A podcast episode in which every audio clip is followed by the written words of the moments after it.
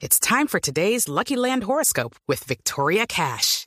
Life's gotten mundane, so shake up the daily routine and be adventurous with a trip to Lucky Land. You know what they say. Your chance to win starts with a spin.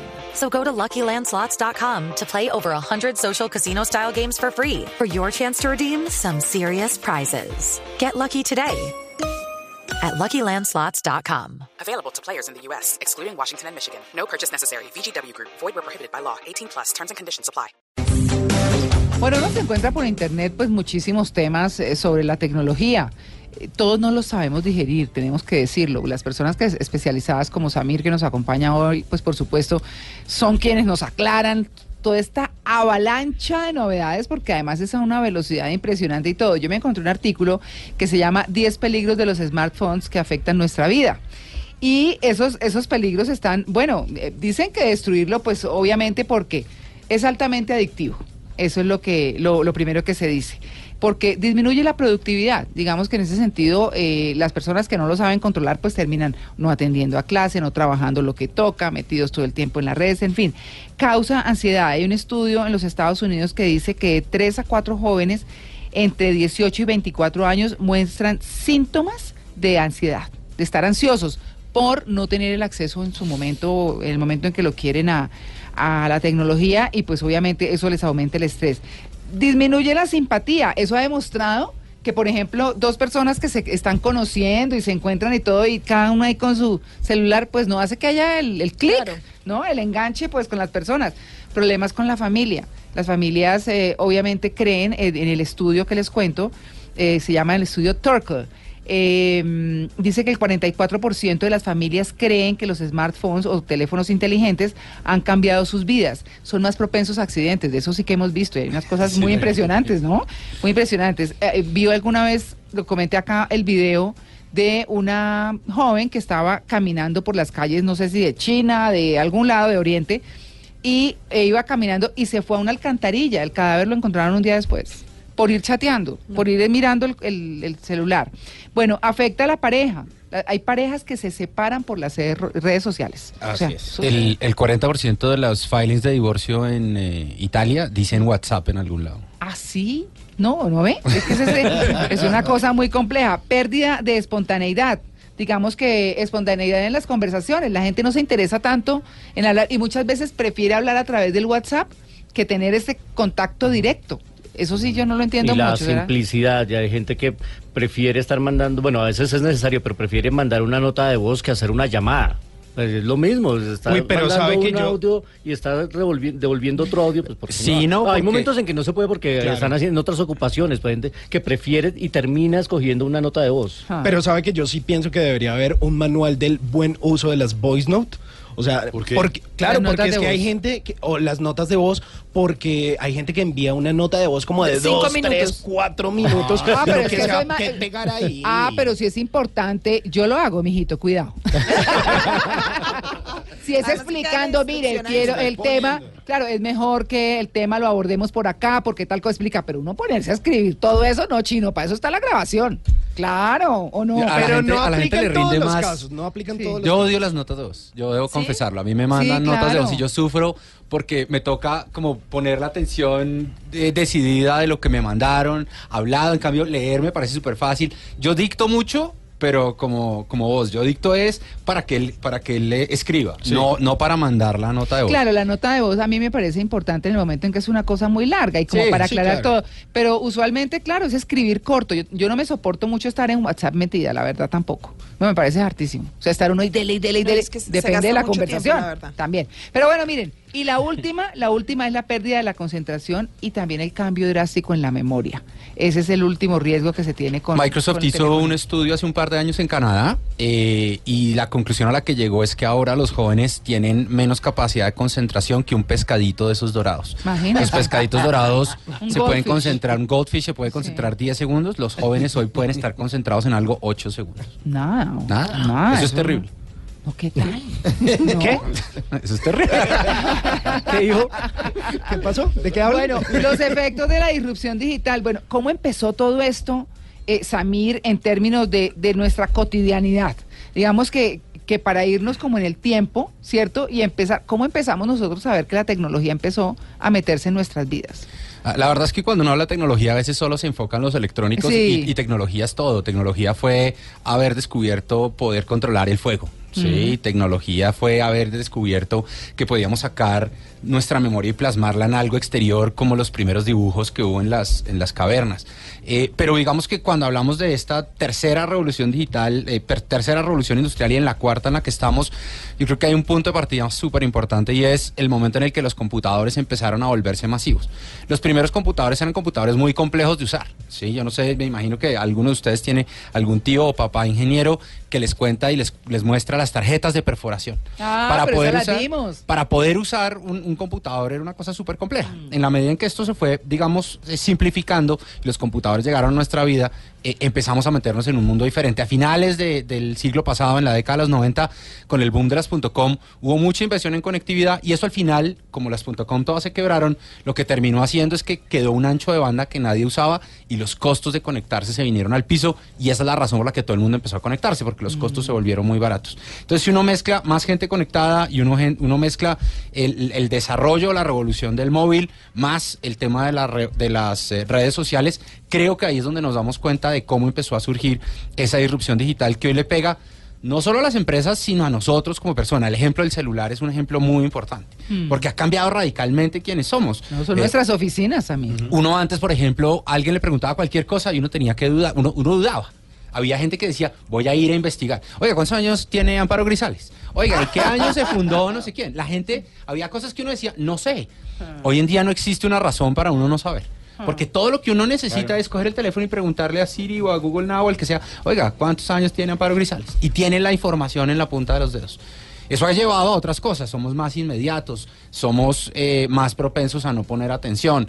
Eh, en Estados Unidos la principal causa de muerte de accidentes de tránsito ya no es el alcohol, son los mensajes de texto, es la gente chateando por teléfono mientras maneja. ¿sí? ¿no? es, es un cambio radical que apenas creo que muchos estamos eh, dándonos cuenta de lo que está pasando y de lo que debería llegar a pasar en los próximos años. Claro. Es un tema bien interesante. Bueno, entonces empecemos que como por los productos del supermercado, que es el, el ejemplo más simple. Tal vez el ejemplo más simple, los ejemplos más simples creo yo son la fotografía y, el, eh, y la música. La nostalgia Kodak. La nostalgia Kodak. Entonces uno dice, bueno, el, primer efecto de la disrupción digital, ¿cuál fue? La digitalización y la desmaterialización de los productos. Entonces, el ejemplo de las fotografías. Uno antes tomaba una foto en un paseo. eh, generalmente no tomaba una foto, sino que tomaba 36 fotos. Eh, no las podía ver hasta que no... rollo de 24 o de 36. Y entonces uno decía, no, me voy de viaje y 12. compro el de 36 porque me sale más barata cada Sí, foto. y además porque si uno de pronto se tira la foto, es mejor tomar otra por seguridad. Pero usted llegaba y usted todavía no, se usted no tenía las fotos. Le Bueno. tocaba esperar a que las fotos se las entregaran en físico. No, y además muchas veces usted llegaba con tantos rollos y era un viaje largo que decía, Era bueno, carísimo. puedo revelar tres, a ver Claro, cuáles van a salir. porque era súper costoso. Sí, claro. en algunas casas hay un hay todavía rollos sin revelar. Sí. Se quedaron ahí, ¿no? Sí. Y Fotos del misterio. Oye, pero saben que eh, eh, cuando uno hace como esa recogida en la casa y que bota papeles y no sé, me encontré un rollo. Y entonces me dice mi marido, pero en serio tú vas a mandar revelar eso y yo, Claro. pero yo no sé qué fotos. Ahí son. tiene el rollo, María Clara. Simón. Simón carga un rollo en su- Claro. Sí, No. es que estoy estudiando fotografía. Ah, muy bien. Entonces estoy volviendo a hacer todo ese proceso porque seguramente tomé fotos, pero no sé, tenía 10, 11 años. Y eh, curiosamente, al volver a estu- al estudiar fotografía y empezar a hacer foto fotografía análoga es desacostumbrarse a tomar la foto y ver la pantalla y saber cómo quedó. Entonces eh, me, me emociona lo es- que está diciendo porque aquí tengo las fotos en este rollo que es de, ¿De qué? 24 fotos, pero no sé cómo van a Y es quedar. o sea, ni pensar en la foto, ¿no? Mi hermano es fotógrafo, eh, muy buen fotógrafo. Y, y uno lo ve, él cada foto que va a tomar, primero la piensa muy bien. Uno ahora cualquier cosa, o sea, Claro, el pollo, trin, foto, sí, eh, la puerta, trin, la nube, trin, ¿sí? Entonces, lo primero fue, se desmaterializó ese producto. A mí me hay un, el otro ejemplo que me gusta mucho es la música, ¿sí?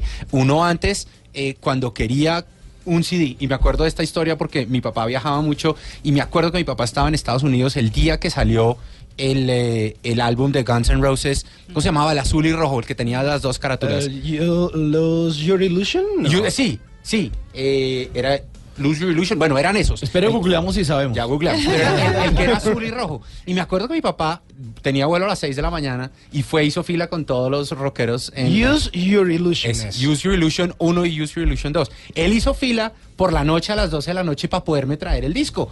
Ese disco llegó a Colombia como dos meses después. Cuando uno dice disco, ya le descubren El la LP. Ah, era un CD, era un CD. Ah, era el CD. Era el CD. Pero él llegó, él llegó, o sea, al día siguiente, yo creo que yo era la primera persona en Colombia que tenía ese CD, antes que los disc jockeys de, de las emisoras. Ah, Y era sí. súper emocionante. Hoy en día sale una No, película, sí. sale un programa, sale un juego, sale lo que sea, y usted lo tiene inmediatamente, usted ya no tiene que esperar. Sí. Eso entonces genera una tercera, eh, un, un tercer efecto que fue el del el de la desagregación. Y el, el ejemplo de la música es muy bueno. Uno antes, si quería una canción, tenía que comprar un disco que traía 12 canciones. Mm. Casi todas malas. Sí, No, no, no. claro. Te- mejor Bueno, le apuntaban a uno Claro. dos sencillos y Si uno ya. quería Sí. comprar un disco, tenía que ahorrar la plata, coger bus. Ir a la tienda. Ir a la tienda. Esperar a que ya lo hubieran publicado Sí, en el país. Y abrir, eh, o sea, que la tienda abra, escogerlo, pagarlo y devolverse Volver para la casa. A menos que uno ya tuviera un CD, un CD, Sí, a un oírlo. Walkman de esos. Ah, O, o la otra que usted podía hacer, si de pronto no tenía plata para el disco, era, tenía la grabadora y tenía los cassettes, le ponía cinta por debajo al cassette y ponía a grabar. Y tenía que llamar a la emisora a decir, hágame el favor y me pone tal Que el canción. disc jockey no vaya a hablar eso, la y se canción. echaba la bendición de que no saliera en la mitad de la canción el, el, El DJ. Y devuélvalo con el esfero, Pero el así lo marcaban, así Todo lo marcaban, marcaba. claro. Hoy en día eso no pasa así. Uno quiere una canción y la canción está ahí. Sí, sale la, y el, el ejemplo de Simón es perfecto. ¿Qué fue lo primero que dijo Simón de la canción que acabo de mostrar? Tiene tantos hits en YouTube. Ah, sí, Sí. yo no pienso en ya, eso jamás. Ya uno no piensa, uno no piensa en, en cuántas ventas tuvo, sino en cuántas reproducciones ha tenido. Y las reproducciones no necesariamente son solo de audio, sino de video. Pero al final lo desagregué. No sé cuántas canciones vengan en el disco de ella. Porque no sé cuál es el disco de ella, porque lo único que me gustó fue la canción. Espiché un botón, lo agregué a mi lista de reproducción y lo tengo en mi servicio de streaming. Las listas de reproducción son lo máximo. Entonces cojo uno y mete Yuri, mete Miguel Bosé. Chupeteado. eh, mete- sí. Chupeteado por Medrano, ay, qué horror. Bueno, y en fin, todas esas, to- todas las canciones que a uno le gustan, entonces uno se escucha. Yo, por ejemplo, hice una de los 80. Eh, de los 80 en música anglo, entonces está Karma Chameleon, que me fascina, está de Police, eh, Do You Think, eh, ¿qué? I'm Eh, sexy. No, no, no, esa es, no. Rod Stewart. ¿Se llama así? Sí, Yo no tenía Sí, sí, pero ese es. Rod Stewart. Sí, no, no, no. Se me olvidó el otro que es de Police. Eh, ¿Quién, el dicen, vocalista? "It's Magic. Taratatata". No, pues que imagínense yo.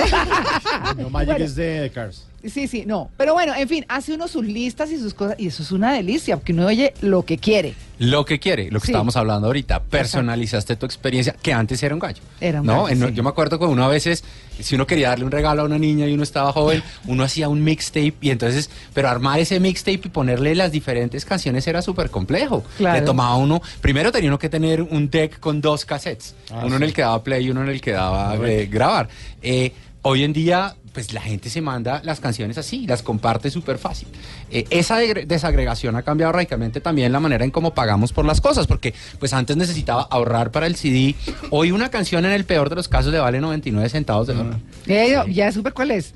Every little thing she does is Ah. magic. Todas las cosas pequeñas que ella hace son mágicas. No, pero claro, ese es buenísimo, ¿no? Ahora, esto ha puesto patas arriba a las empresas. El ejemplo perfecto que ponía Simón, Kodak. Kodak era el rey de la fotografía. Sí. Kodak hoy no es nadie en el mundo de la fotografía. Y sin embargo, hoy, en un año, en el 2016, se tomaron más fotos que en toda la historia de la fotografía. Imagínate. Desde 1810 hasta el 2015 se tomaron menos fotos que las que tomamos en el 2016. Yo me acuerdo cuando yo era pequeño, los únicos que tomaban fotos a la lata eran los japoneses. Y uno Ah, salía de viaje y los sí. veía y era súper divertido ver a los japoneses tomando fotos. Hoy en día uno toma fotos todos los días y todo el mundo toma fotos No, todos hasta los para días. mandar un. Mire, mire esto que estoy leyendo acá, tran, búsqueselo en no sé qué, Sí, y lo mandaba. Y todos nos creemos fotógrafos porque tenemos unos filtros en Instagram y uno, Claro. uy, quedó divina la foto. Yo soy un fotógrafo increíble. La Debería banalización de la exponer. fotografía. Debería exponer. Y aparecen aquellos que sí están estudiando fotografía o los fotógrafos como mi hermano Bravo. y lo miran a uno como diciendo, ay, Este es Dios mucho mío, qué pecado, qué pecado lo que estás haciendo. Bueno, muy bien, son las 8 y 29. Estamos preguntándoles a nuestros oyentes, a ustedes que amablemente nos escuchan hoy lunes festivo, los estamos acompañando seguramente por carretera o durmiendo el fin de semana que no salieron, en fin, lo que quieran, no durmiendo, escuchando entre las cobijas que es distinto. Numeral en Blue Jeans, arroba Blue Radio Co. ¿Qué invento hace falta? Me acaban de mandar uno buenísimo. El invento que hace falta es un lector de mentes. Uy, sería, mejor dicho, el el acabo. Uy, ese me carre gordo. Hola, ¿cómo estás? El equipo, ¿No? de Facebook, el equipo de Facebook está trabajando en, en un sistema eh, para poder controlar computadores a través de las mentes. Y, y la gente, el equipo de Elon Musk, el fundador de Tesla, también tiene una compañía. Creo que la disculpa original es otra, es qué hacemos con aquellas personas que, que no pueden hablar o que están parapléjicas. Ah, ¿Cómo hacemos para que puedan volver a tener algún tipo de interacción con el mundo? Ahora, eso se presta para esto. No, Eh, pues, me leía. Ah, bueno, hay un capítulo buenísimo de. de ¿Cómo se llama esta serie de Netflix? Eh, Black Mirror. De Black Mirror, que habla un poco de eso.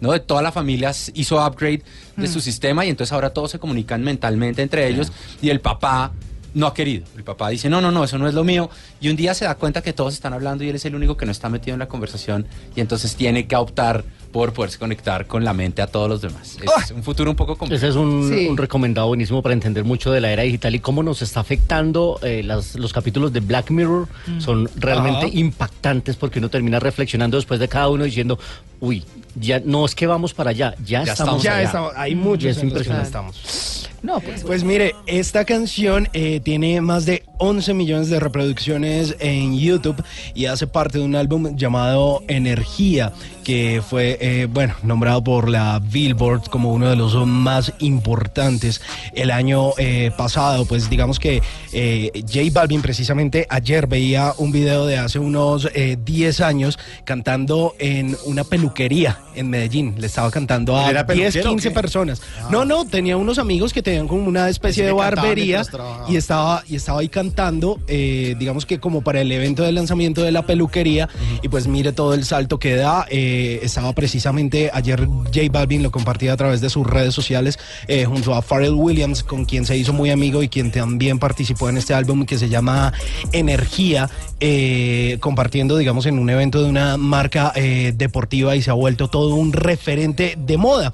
Y bueno, esta canción que se llama Snapchat, que es una de las aplicaciones más descargadas en el mundo, que de pronto Instagram eh, desde el año pasado empezó a ponerle un tate quieto, porque digamos que Snapchat, para quienes no saben, es una aplicación, eh, digamos, para compartir eh, fotos o videos o experiencias, ponerse eh, filtros, que la carita del perrito, del conejito y todo eso, y no que eso. Yo no desaparece. lo he entendido ni la he descargado ni la he usado. Mire, es súper sencillo. Usted Snapchat. crea un perfil de usuario. Yo una Usted vez lo se creé, toma pero una foto. No, yo- no, no, lo que yo no entiendo es por qué quiere salir uno con cara de perro en las fotos. No, Y sin- simplemente. y sin es embargo, desde una que, forma desde que de Instagram, dinamismo. Instagram copió esto de Snapchat Sí. y desde que Instagram lo copió, Sí. eh, se disparó en, en uso. Hoy en día hay 900 millones de personas que usan Instagram todos los meses, Así de los es. cuales el grueso en algún momento utilizan algún tipo de filtro como esto. Esa es una cosa chévere porque uno no cae en cuenta, pero eso es un poco de realidad aumentada, digamos, sobre la cara y cada vez son mejores, ¿no? Así Uno, es. uno se pone el filtro y usted gira la cabeza Y las gafas Y lo siguen. gira Claro. y tiene el Sí, sonido. buenísimo. Y ahora en octubre entonces salió la cámara que se va metiendo ahí. Entonces, eh, bueno, siempre están como innovando con filtros. De hecho, se ha vuelto una forma para, las, ma- para que las marcas puedan vender. Entonces, digamos, Blue Radio está ahí. Entonces, eh, existe el filtro de pronto eh, Blue Radio, digamos, por hacer referencia a alguna marca. Y pues, obviamente, es una de las aplicaciones más descargadas. Snapchat, que ahí lo canta J Balvin en su álbum Energía. Fuiste la que me provocaste. Bueno, Gustavo Jiménez, por ejemplo, nos está diciendo que falta una máquina que avise con buen tiempo los temblores. De eso hay un poco, ¿no? No, creo no, todavía. no hay nada todavía a nivel mundial. Siempre se ha especulado y, y a veces las redes se vuelven peligrosas con esas cadenas Sí. que anuncian temblores Ah. que De que crean ya pánico, pero los expertos dicen es No hay nada. imposible por ahora predecir, Predecir un un temblor. temblor. Mire, Es pero eh, voy a leer este tuit y también esa especie de pregunta para Samir. Huracanes sí, temblores no. Con el numeral en Blue Jeans, eh, Wilder Casteblanco nos dice, falta inventar la corriente inalámbrica, pero digamos que estamos un poco cerca de eso, ¿no? Con, los cargadores vía eh, Bluetooth. no, y hay ya un par de compañías. La verdad es que yo personalmente estaba esperando que lo que saliera con el iPhone X fuera eso, pero hay un par de compañías que ya tienen eh, unos sistemas en los que, por ejemplo, uno entra aquí a la cabina y en la cabina hay una antena como, como el repetidor del Wi-Fi. Pero uno entra a la cabina y entonces su teléfono, su iPad, su lo que sea, se comienza a cargar. Ya existen. Yo creo que hoy estamos es más en el proceso de pruebas de si esto da más cáncer que el celular, eh, etcétera, etcétera, pero Sí, ya hay carga inalámbrica. Hasta ahora lo que hay es una carga inductiva y es uno pone las cosas sobre, un, plataforma. sobre una plataforma, que es lo interesante, por ejemplo, en Starbucks en Estados Unidos ya hay muchos que tienen la tecnología embedida, entonces uno se va y se toma el café y pone el celular encima de la mesa donde está tomando el café y el café, el, el celular se empieza a cargar, pero sigue siendo inductiva y necesita, digamos, algún tipo de contacto. Y los cargadores solares, por ejemplo, que ya hay de celulares, el- la panela con energía solar y uno y lo van carga. cargando. Sí. Y hoy en día, yo no sé, estos días estaba dando una charla y pues para ella me puse a investigar el precio de producir un kilovatio eh, en 1997 a punta de, de paneles solares era de Sí. 100 dólares. Hoy en día es de ¿Un dólar? 34 centavos de dólar. Muy barato, claro. Entonces, entonces vamos a una revolución súper chévere en Sí, energía. En sí, energía vamos a una chévere. cosa chévere. Ojalá que el cambio se dé rápido. Bueno, pero, pero eh, aprovechemos esta, el fondo musical y sigamos hablando con, con Samir de todas estas cosas nuevas, de esa disrupción digital y hablemos de la desintermediación. A mí me encanta la desintermediación porque tiene dos componentes, el, el, digamos del de la cadena productiva y también el de el del usuario como tal. Arranquemos con el de la cadena productiva. Eh, Simón ahorita lo mencionaba fuera del aire. Airbnb, Ah, sí. Uber, eh, Alibaba. En realidad, ¿qué es lo que están haciendo? Están conectando un usuario que tiene una necesidad con una persona que puede suplir esa necesidad sin tener que pasar por una cadena de intermediarios. Sí. El ejemplo perfecto es, es Airbnb. Claro, que es la de los hoteles, ¿no? Para Sí, no y uno, por ejemplo, si miran el año pasado para los Olímpicos en, eh, en Río, eh, el gobierno hace ya dos años levantó la mano y dijo, oiga, no vamos a tener sitio donde dejar, donde, donde albergar a toda la gente que viene. Entonces aparecieron las cadenas grandes de hoteles y dijeron, mire, nosotros podíamos, en el tiempo que falta, construir tantas habitaciones, no sé qué, no sé qué. Y aparecieron un par de pelados y dijeron, oiga, nosotros tenemos 45 mil habitaciones ya. ¿Cómo así? Sí, somos de Airbnb y en la ciudad, en Río, tenemos 45 mil habitaciones eh, con, una, con, un, con un pequeño detalle y es que el 80% de la plata que se haga de las estadías se va a quedar en la economía local porque esos apartamentos son Así de es. ciudadanos de usted. No, y sabe, a mí me parece súper importante resaltar, digamos, mucha gente tiene el miedo de usar una aplicación como Airbnb y es súper sencillo, es como si de pronto María Clara en su casa alquila una habitación y lo que hace es entregarme las llaves y funciona como un hotel, o sea, yo ni siquiera tengo que mediar, María Clara, digamos, me puede aconsejar, vea, mire, de pronto en Bogotá usted puede hacer esto, tome este transporte, eh, incluso hay posibilidad de que usted pueda usar la cocina, Pero el no es Es baño. fácil en la práctica, claro, eso, eso está pensando. En la práctica es, eh, suena fácil, pero también meter a una persona extraña, ¿no? Extraña. pero, pero hay una serie de códigos, de, De de acuerdo. etiquetas, digamos, al igual que lo hay en Uber o en Cabify, que son como unos estándares y hay calificaciones y Para uno ambos puede lados. ver cómo la gente. Yo creo que Airbnb es, eh, salvo en Europa y de pronto en algunos sitios de Estados Unidos, la gente es raro que alquile un cuarto. ¿sí? sí. La gente alquila Casas. una casa completa. Sí, el apartamento. Pero los modelos, por ejemplo, de alquilar un cuarto o de alquilar. Hay una categoría de Airbnb que me encanta que son casas de árbol. Y hay ¿Casas unas de qué? de árbol. ¿Ah, hay de unas árbol? casas de árbol fantásticas. Entonces uno se queda en la casa del árbol y por la mañana baja y toma desayuno, digamos, con el dueño de la casa, que tiene la casa del árbol al fondo Sí. de su lote. Sí, sí. Eh, yo me quedo en unas casas y en unos apartamentos fantásticos de Airbnb que no solo son más baratos, sino que le ofrecen a uno como visitante de una ciudad una experiencia completamente diferente a lo que uno siente en un hotel. Y Claro. los costos, María Clara, Mucho los más costos barato. de eso comparado con un es- hotel. pero es mucho más barato por lo que estamos hablando. Es mucho más barato porque estoy sacando un intermediador Sí. Y, y de la mano hoy estoy sacando toda una regulación medio ilógica que protege algún tipo de... eh, eh, ¿Cómo se dirá? ¿Qué? No, es que no quiero decir mafia. Quiero decir... Monopolio. Monopolio, oligopolio que controla los precios artificialmente. Claro, pero yo creo que ahí es pertinente y sin entrar a meternos en el tema de Uber, por ejemplo, que es tan tan sensible, Pero ya tan dijo el sensible acá. ministro de las TIC acá que es legal. Lo dijo esta semana, dijo, dijo. nada que hacer, es legal, ya no vamos a pelear es con el que tema. a eso quería ir yo, eh, Luis Carlos, con lo que usted está diciendo, porque la tecnología va a terminar o sea, imponiéndose sobre las cosas normales, eh, cotidianas, porque están ahí, está ahí. Lo ha hecho toda la vida. Claro, y es inevitable que si entonces no, hubie- eh, no estuviera Uber, pues están las otras, ¿no? Todas las, las que hay. Cualquier otra. Y se van creando, creando, creando. Pelear con eso es una bobada.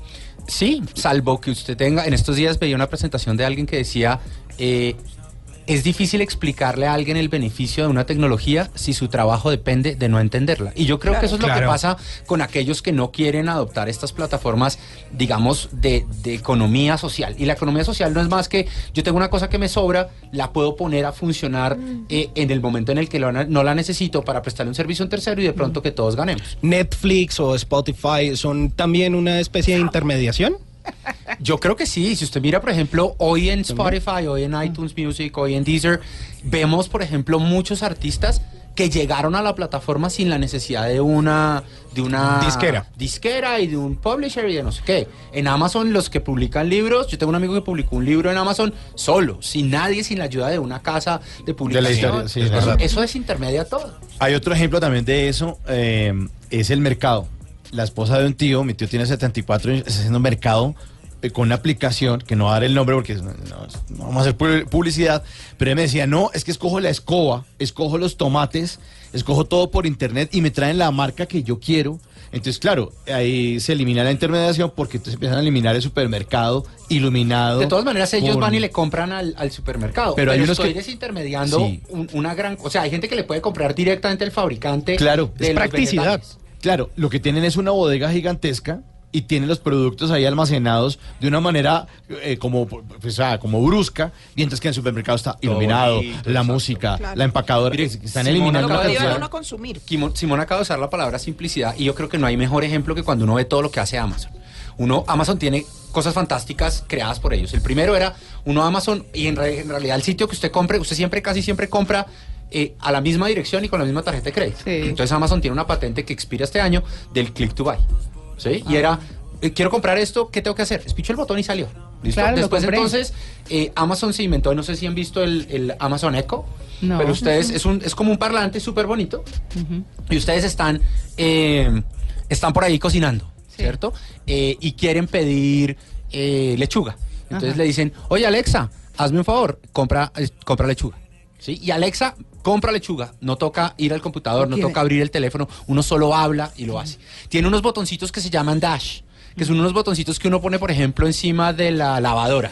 Y son botoncitos para comprar cosas recurrentes. El jabón de la lavadora es el mejor ejemplo. Entonces están, están sirviendo el jabón en la lavadora, se les acaba el jabón y ¿qué tienen que hacer para comprarlo? Presionar el botón. Y el botón automáticamente vuelve y lo compra de una manera sen- eh, sencilla. No, pero qué Eh, cosa y al final de eso es desintermedio a un poco de personas que estaban en el camino y la, el, digamos, Amazon hoy lo que les dice es, o yo se lo pongo en la puerta de su casa o con la compra de Whole Foods, si quiere pase al Whole Foods de su esquina y su pedido va a estar listo en cinco minutos. Claro, y, y sabe, me recuerda un programa que me gusta muchísimo, muchísimo, que, que dan por cable también, que se llama Shark Tanks, que son los grandes negociantes, eh, donde llegan personas con ideas distintas, chéveres, atractivas, pero me he dado cuenta que la mayoría, lo que miran estos negociadores, pues hay cosas que no necesariamente tienen internet, pero generalmente son las que tienen mayor proyección por venta en internet. Entonces llega gente con ideas buenísimas y dice, no, pero es que esto, pero hay que ir, pero hay... No, mejor que lo haga por internet. Pues es una cosa impresionante, interesante. Hay un ejemplo que a mí me gusta mucho de la desintermediación y siempre hago la pregunta, ¿cuándo fue la última vez que pagaron para hacer una llamada de larga distancia? No, pues eso sí es historia patria. ¿Se claro. acuerdan que uno, por ejemplo, se iba de viaje y entonces uno llegaba? Yo me acuerdo cuando, cuando me gradué, me fui para Europa y lo primero que tuve que hacer fue llamar a mi casa No. a contarle a mi papá que había llegado bien. Y además hable poquito porque le valía un Eso montón. costaba un Sí, montón. Ahora, ahora la gente va y ni siquiera llama, sino que pone un mensaje de WhatsApp diciendo, hey, ya aterrizamos, estamos súper No, bien. pero es que uno Y salía, no necesita nada. uno salía en carro y llegaba a un pueblo, pero perdón, por aquí donde hay un telecom. Eh, sí. Claro, claro. El SAI. El. SAI, el SAI. Claro. el fax, el telegrama. No, además las tías escribían, las tías que estaban en Estados Unidos escribían, tal día voy a llamar a tal hora y toda la familia ahí al lado del teléfono. Claro. No, Miren, uno, máximo. uno llega al aeropuerto, se conecta a una red inalámbrica y Y llama la por mayoría de los WhatsApp. aeropuertos Claro, ya claro, le dicen a usted, tiene, tienen una hora gratis mientras Sí. esté en el aeropuerto porque Claro. entienden que es importante para uno poder avisar. Barajas en eso es buenísimo. Es Y una salita buenísima y todo. sí, sí, sí. Sí. Eh, Incluso aquí también en el aeropuerto El Dorado presta ese servicio. No Sí, todos, casi ya, todos. Se claro. conecta, no sé qué. Y piensen la cantidad de gente hoy en Colombia. Lo- Los, los negocios en Colombia pelean contra, contra los que compiten todos los días y no se dan cuenta que la gente hoy está comprando en tiendas en China a través de Alibaba o de AliExpress. Claro. Sí, entonces uno, Baratísimo. Sí, eh, nuestro- mi, mi conductor eh, compró una cosa para la moto. ¿Y cuánto le costó? Y él me decía, no, pues me costó nueve mil pesos. Decía, ¿nueve mil pesos? Sí. Sí. ¿Cuánto se demoró en llegar? Dos meses. Bueno, sí, claro. con la no, ropa mire, sin riesgo a veces, ah, ¿no? Yo Porque- em- empecé a, bueno, compré, había visto un vapeador. Eh, ¿Qué es eso? Un vapeador es una máquina que funciona eh, través de vapor para a través de Ah, vapor, digamos, para ay, de pronto sí. a- abandonar un el cigarrillo. Entonces, eh, bueno, tiene sabores, no sé, cereza, chocolate, ¿Y usted arequipe, qué le lo que usted quiera. Venga, Yo tengo uno de galletas eh, Oreo. con chips de chocolate Oreo. y arándanos. Y ¿por qué no se come un postre de galletas? Claro que usted Pero- se, acuerda, ¿se acuerdan las discotecas cuando le ponían humo de, de olores? Bueno, es algo más o menos Es así. algo más o menos parecido, pero entonces el punto va a que aquí hay de De pronto una un tienda, Simón. En calzoncillos.